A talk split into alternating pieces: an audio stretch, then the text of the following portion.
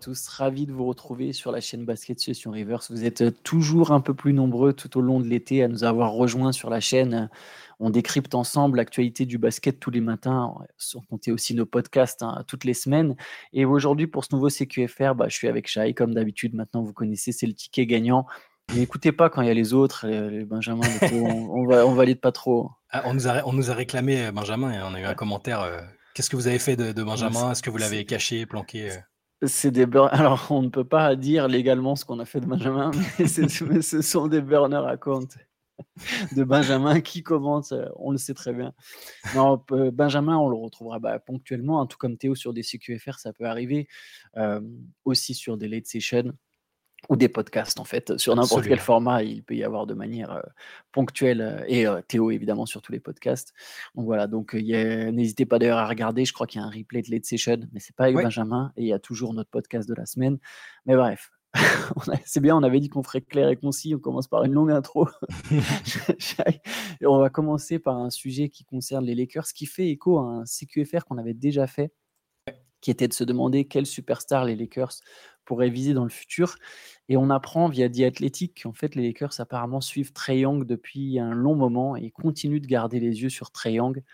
Euh, Trey Young, on sait justement que ça a été pendant un temps aussi une superstar susceptible de se retrouver un jour sur le marché.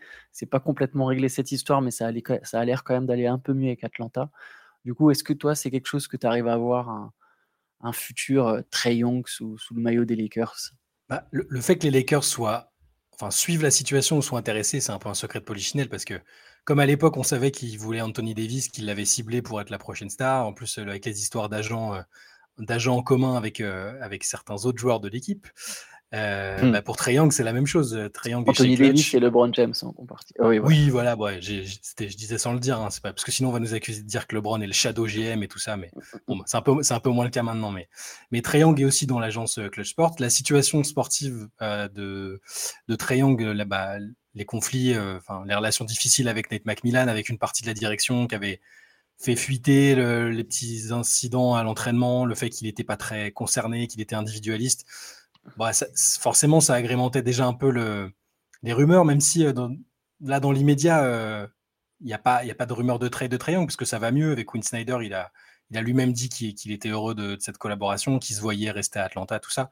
Mais par contre, cette news-là euh, confirme que bah, c'est très possible que dans un futur relativement proche, parce que Triangle est sous contrat jusqu'en 2026, avec player option jusqu'en 2027 c'est pas impossible que si ça ne se passe pas bien sportivement, euh, ou, que, ou que lui est, ouais, lui est un peu lassé de sa situation à Atlanta, qu'il essaye d'aller aux Lakers. C'est forcément, on est obligé d'y penser. Euh, les histoires d'agents et tout ça, c'est pas là pour le coup, c'est pas des théories du complot. On sait que c'est intéressant pour des agents et des joueurs de se de la, de la, même maison de se retrouver ensemble. Donc, euh, je, oui, je, je, peux totalement y croire. En tout cas, je trouve que c'est tout à fait crédible, même si c'est plus pour le pour, pour l'avenir. Ouais peut y avoir un, scénario où LeBron en 2024, qu'il parte ou qu'il reste, c'est-à-dire, imaginons qu'il parte. Euh, euh, bah, il y a une porte ouverte, ça peut être le moment où Trey Young, à deux ans de la fin de son contrat, peut pousser euh, en disant Bon, bah, moi, je veux pas rester. Alors, ça serait dès 2024, dès l'an prochain. Il faudrait vraiment qu'il y ait un gros crash des Hawks.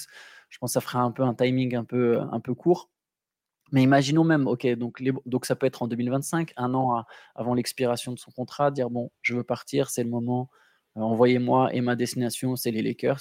Mmh. Il peut y avoir aussi une théorie où LeBron reste aux Lakers, mais pour un salaire un peu moindre, et du coup, Trey Young prendrait pas juste le relais de LeBron, il jouerait avec LeBron pour un an où tu aurais une équipe, je sais pas, Trey Young, euh, LeBron, Davis et Austin Reeves.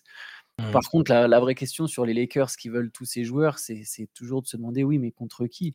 Parce qu'en fait, les Lakers ont déjà épuisé beaucoup de pics, ils vont en récupérer vu que quand tu, les années passent, bah, tu peux de, à nouveau enfin, te mettre à transférer tes pics futurs.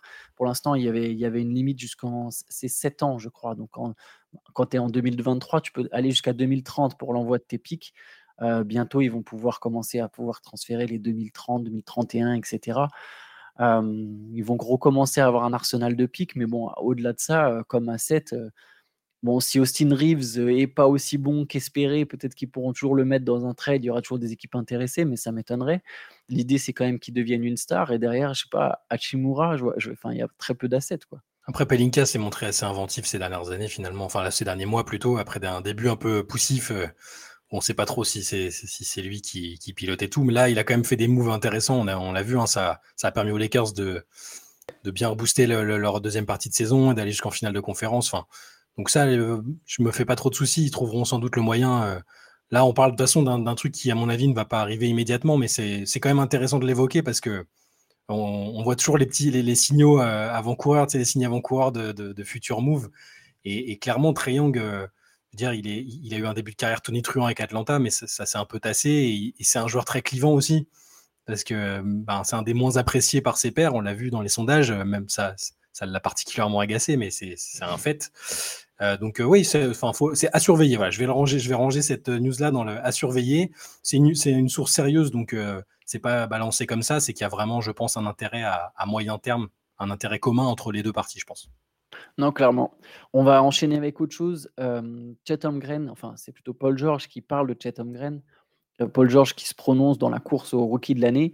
Et lui, son favori, ça serait Chatham Green. Et il explique même pourquoi il voit plus Chatham Green que Victor Wembanyama, par exemple.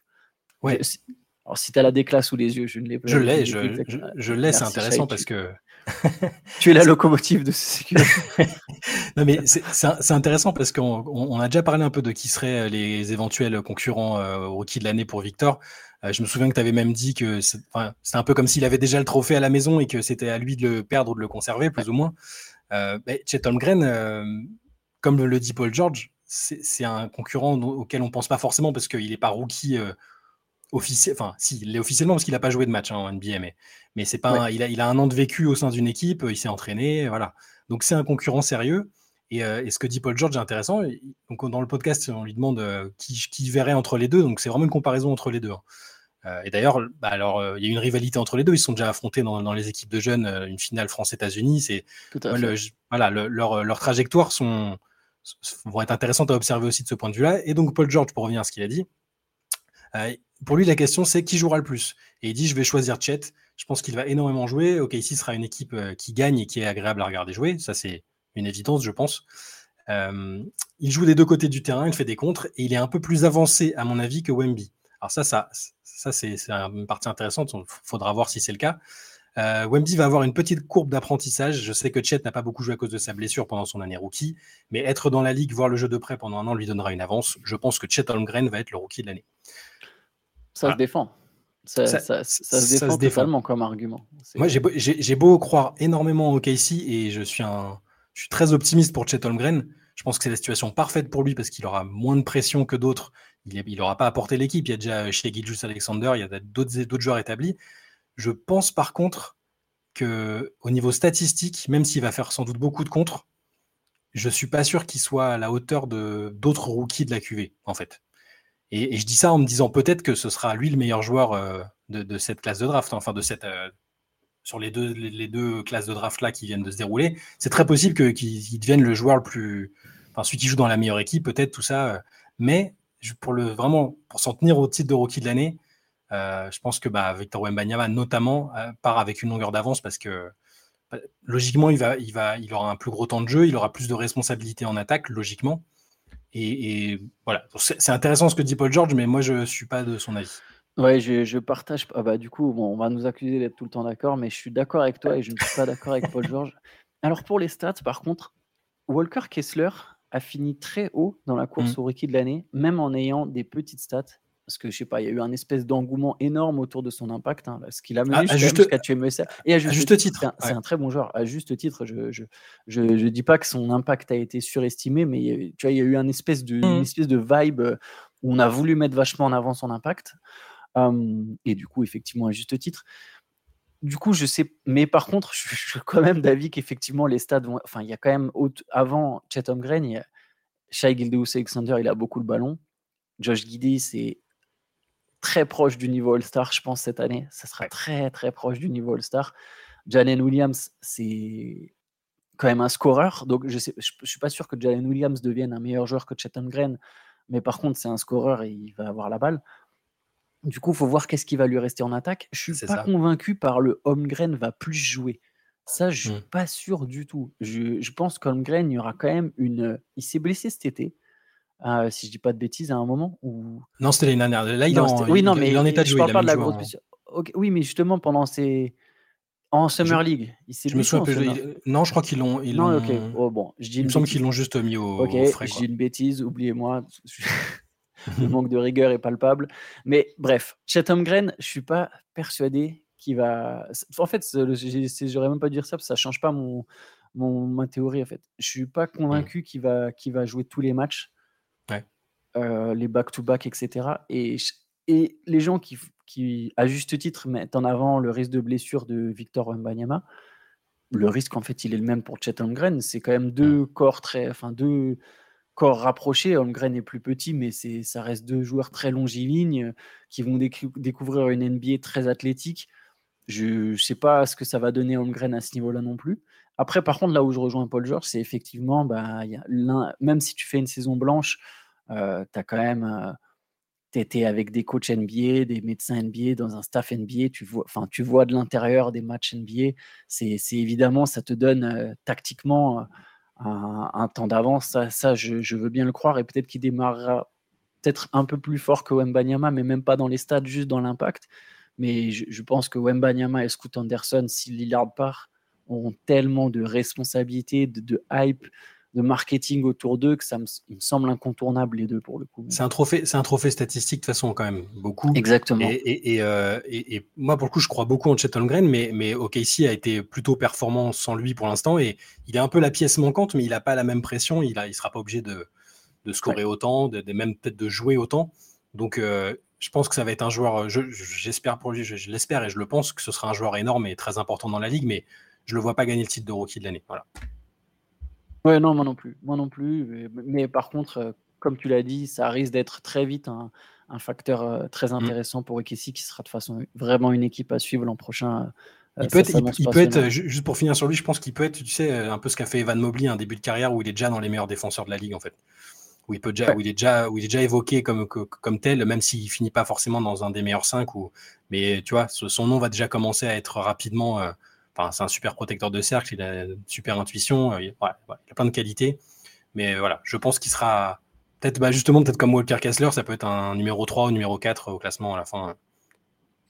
Tout en étant potentiellement un joueur euh, encore plus fort que Walker Kessler. Absolument. On va quand même parler du match de l'équipe de France. Il y avait, il y avait France-Liban hier, victoire de l'équipe de France 82 à 55. Enfin, une équipe de France qui déroule, qui se fait plaisir. Alors, on sait que ça, bah, ça compte plus. Mais ça fait du bien de revoir un peu une équipe de France qui est capable de pratiquer son basket et de, maîtriser son sujet. Ouais. non mais, ouais, mais si, si. exclusion à part du premier quart. Voilà, j'allais dire, j'allais dire le début de match 12-9. le premier carton finit à 12-9 pour l'Iran. C'était, c'était une purge, hein, clairement. C'était compliqué. et après, effectivement, ils se sont refait la cerise. C'était plus agréable à voir jouer. On a vu des choses un peu plus bah, logique euh, compte tenu de la différence de niveau entre les deux équipes. On a vu un, bon Nando de Colo, euh, on a revu euh, Elio Kobo remettre des points. Isaiah Cordini a été intéressant, je pense. notamment, c'est Théo qui soulignait ça devant le match quand on en discutait. la relation technique de Colo Cordinier, par exemple, c'était intéressant. On a vu des choses. même Mustapha Fall a apporté. Enfin, voilà, il y, a eu, des choses intéressantes mais c'est super dur de se détacher du contexte et, de se dire, tu vois, ça aurait été un match de poule, on serait dit, ah, il y a des trucs intéressants sur lesquels euh, on peut peut-être travailler pour la suite. Alors là, ça peut être des choses intéressantes sur lesquelles travailler pour la suite, mais malheureusement, la suite, c'est pas de l'immédiat et c'est pas la compétition en cours. Donc, euh, c'est forcément euh, mieux que d'avoir perdu ou d'avoir eu encore un match serré comme contre le Liban où, où, tu es dans le doute et où ça, ça remet de, de la tension. Mais voilà, on va, je pense qu'il ne faut pas, faut pas en faire trop. Faut se dire, euh, c'est, pour leur morale, c'est bien, mais il n'y a pas énormément de choses à en tirer, je pense. Oui, je suis d'accord. Il faut, faut, faut, pas tirer de, conclusion de ces matchs-là. Il y a... Par contre, la, en fait, la seule conclusion, je pense, et c'est peut-être le seul point important, c'est que si tu gagnes un match comme ça, c'est que tu n'as pas, complète... enfin, pas complètement abandonné. Et au sein de ton groupe, en fait, tu, peux, tu vas pouvoir euh, te quitter euh, une fois que tu vois que les, tout le monde rentre chez soi bah, il y aura toujours l'immense déception, mais ça n'aura pas été euh, aller jusqu'à un clash total. Euh. tu vois, je veux dire, on n'est pas, on n'a pas un vestiaire qui a implosé, un vestiaire qui implose, derrière ça joue plus quoi. Mmh. C'est complètement mort. Là, bon, on sent que voilà, il y a un peu, la, déception va rester longtemps, mais on respire. quoi. C'est peut-être la seule conclusion moi, que je retiens de ce match-là. Il y, aura un autre, il y en aura un autre contre la Côte d'Ivoire demain à 11h45, mmh. euh, avec, je pense, encore une victoire de l'équipe de France, du moins a priori. Oui, Même si c'est peut-être l'adversaire le plus fort de ceux qui ont, qui, sont, qui ont été affrontés sur les matchs de classement. Bon, on verra. Ouais, probable. mais voilà, au moins, il n'y a pas ce, cette destruction du groupe. Euh, Bon, auquel de toute façon on s'attendait pas, mais non, ça voilà, fait bon, plaisir à ce niveau-là. Ça, ça, changera pas que, comme l'avait dit euh, Boris Dio et comme l'ont dit euh, les autres membres du staff, il y, aura ce fameux bilan, cette analyse sur les raisons de l'échec et tout ça, et, là il y aura peut-être les fameux discours qui font un peu mal, les discussions qui font un peu mal, mais bon là, en tout cas sportivement, oui, c'est pour, l'image, c'est toujours mieux de finir comme ça, et on l'espère aussi contre la Côte d'Ivoire, pareil, que bah, avec des défaites encore plus embarrassantes. Euh, c'est sûr. Allez, on va finir par un petit mot sympathique pour le coup. Je trouve que c'est une news euh, bon, qui, va nous, qui nous donne le sourire. C'est beau. En plus, c'est lié à l'équipe de France. Boris Dio reprend euh, sa carrière, on peut, si on peut dire ça comme ça. Alors, il va pas rejouer avec l'équipe de France, mais il, va, il s'installe donc, enfin, il va jouer chez lui, dans les Landes, à Biscarros, en division 3 départementale. Euh, de Boris Dio qui, reprend pour le fun avec des, potes à lui, si je dis pas de bêtises. Oui, c'est ça, des amis à lui qui ont joué à un bon niveau. En plus, il y a, quelques pros dans le, lot. Hein. J'ai pas la liste en tête, mais il y a Simon Darnozan notamment qui a, enfin des joueurs comme ça qui, sont euh, soit originaires de la région, soit qui ont joué un moment euh, autour de Paul. Il y a, l'ancien coach de Pau aussi qui, euh, va, s'occuper du groupe, qui, les avait eu en, sélection régionale, je crois, quand, ils étaient dans, les Landes. Paco, Paco Lolé, voilà. Et euh, ouais, c'est marrant, c'est sympa. Enfin, c'est le, côté. la Coupe des Landes. Ouais, c'est ça. C'est disputer la Coupe des Landes qui, euh, dans le, bah, dans le microcosme du basket français, est quand même réputé pour être euh, localement un petit événement à chaque fois avec des ambiances assez dingues. une sorte de fierté locale dont plein d'autres joueurs ont déjà parlé avant. Et, c'est vraiment son objectif. Bah, c'est Sud-Ouest qui a sorti l'info parce que bah, Boris a donné une interview dedans. Et il disait que c'était un peu, il appelle ça la Coupe du Monde des Landes, tu vois. Ouais, euh, les finales se jouent dans les arènes. C'est, de toute façon, c'est une terre très festive. Hein. C'est ça. Et le, Inter, de, basket, de basket, voilà. Exactement, où le basket est, est, très, euh, très importante. Il y, a, plusieurs joueurs qui sortent des Landes. C'est un championnat, le, championnat des Landes régional euh, à un bon niveau, par exemple, il faut le savoir, c'est mm. quand même une des terres, une des régions où le, où le, niveau est un peu plus élevé que dans d'autres régions. On n'a pas le même niveau de basket euh, partout en France. je pense que voilà, en Alsace, dans le Nord, dans les Landes, c'est quand même plus relevé, mm. évidemment en région parisienne. Euh, c'est plus relevé que dans d'autres régions que je ne citerai pas. il y a d'autres régions fortes d'ailleurs. Il y a d'ailleurs d'autres régions fortes que je n'ai pas nommées. Si, Antoine, Pimel, a offensé votre région, vous pouvez nous contacter. Euh. Non, non, il y, a, évidemment d'autres régions fortes et il y en a qui sont. Bah, voilà, on sait que le niveau est. Enfin, c'est pas, c'est pas la même partout. Donc, mm. Et les Landes, pour le coup, c'est une vraie terre de basket et et je pense que ça va faire tout drôle à certains mecs d'aller à des matchs de Détroit contre Boris Dio. Mais je pense que c'est une super expérience. Je trouve ça sympa et marrant. Je suis bah, fan de basket, ça me plairait, moi. Moi, c'est beau, j'aime bien voir les anciens pros euh, continuer à jouer dans des, divisions inférieures. Euh, là, c'est clairement pour l'amour du, truc parce que euh, on sait que Boris, ses projets de ses projets d'après carrière, bah, déjà, moi, je m'attendais pas forcément à le voir devenir GM des Bleus aussi rapidement en sachant qu'il avait des aspirations de globe-trotter, de prendre son bateau et de faire le tour du monde. Ça ça l'empêche pas de le faire, hein, mais, mais, mais euh, là, le voir euh, se remettre à jouer, euh, même si je pense pas qu'il aura besoin de lui et ses potes n'auront pas besoin de faire cinq entraînements par semaine. Et, je suis pas sûr qu'ils vont s'entraîner beaucoup. Voilà. je, pense qu'il y aura les matchs et. Et des gros gueuletons après pour fêter les, pour fêter les victoires, je l'espère pour eux. Mais, mais en tout cas, c'est ouais, moi j'aime toujours voir ces, ces anciens joueurs se remettre dans les divisions inférieures. Il y a eu, euh, il y a eu Flo Pietrus qui a fait ça un peu aussi. Euh, voilà, c'est vrai que ça doit être marrant. T'imagines, t'es es un joueur de départ et puis tu apprends que tu joues contre Boris Dio et, neuf mecs qui ont joué à un niveau largement supérieur. C'est quand même, ça, ça peut être un super article d'ailleurs. Je ne sais pas si parmi vous qui nous regardez, il y a des, des journalistes locaux, des pigistes, des aspirants journalistes. Si vous voulez aller voir à jouer Biscarros, ça peut être un article très intéressant et très sympa à faire. Euh, pas forcément pour nous. Hein. D'ailleurs, je vous invite à le vendre à, quiconque. Je pense que ça pourra plaire. Donc, n'hésitez pas à aller, euh, checker un des matchs de Biscarros cette saison en Détroit. ça peut être un sujet qui, peut intéresser la presse. Voilà. C'est mon conseil pour les journalistes qui nous regardent ou ceux qui rêvent de devenir journalistes. Et on va, on va écouter, on va, on va se laisser là-dessus, sur ces belles paroles et sur ce sujet sympathique. Euh, bonne journée à tous. Nous, on se retrouvera lundi pour un CQFR du week-end, donc un gros CQFR a priori. Et aussi, on, bah, on, débriefera notamment le match de l'équipe de France de samedi. Et lundi, il y aura un podcast avec Théo. Donc voilà, n'hésitez pas à continuer à rester sur la chaîne, en tout cas à revenir sur la chaîne de temps en temps, voir les autres vidéos. Et moi, je vous dis bonne journée à tous. Yes, bonne journée, bon week-end. Ciao.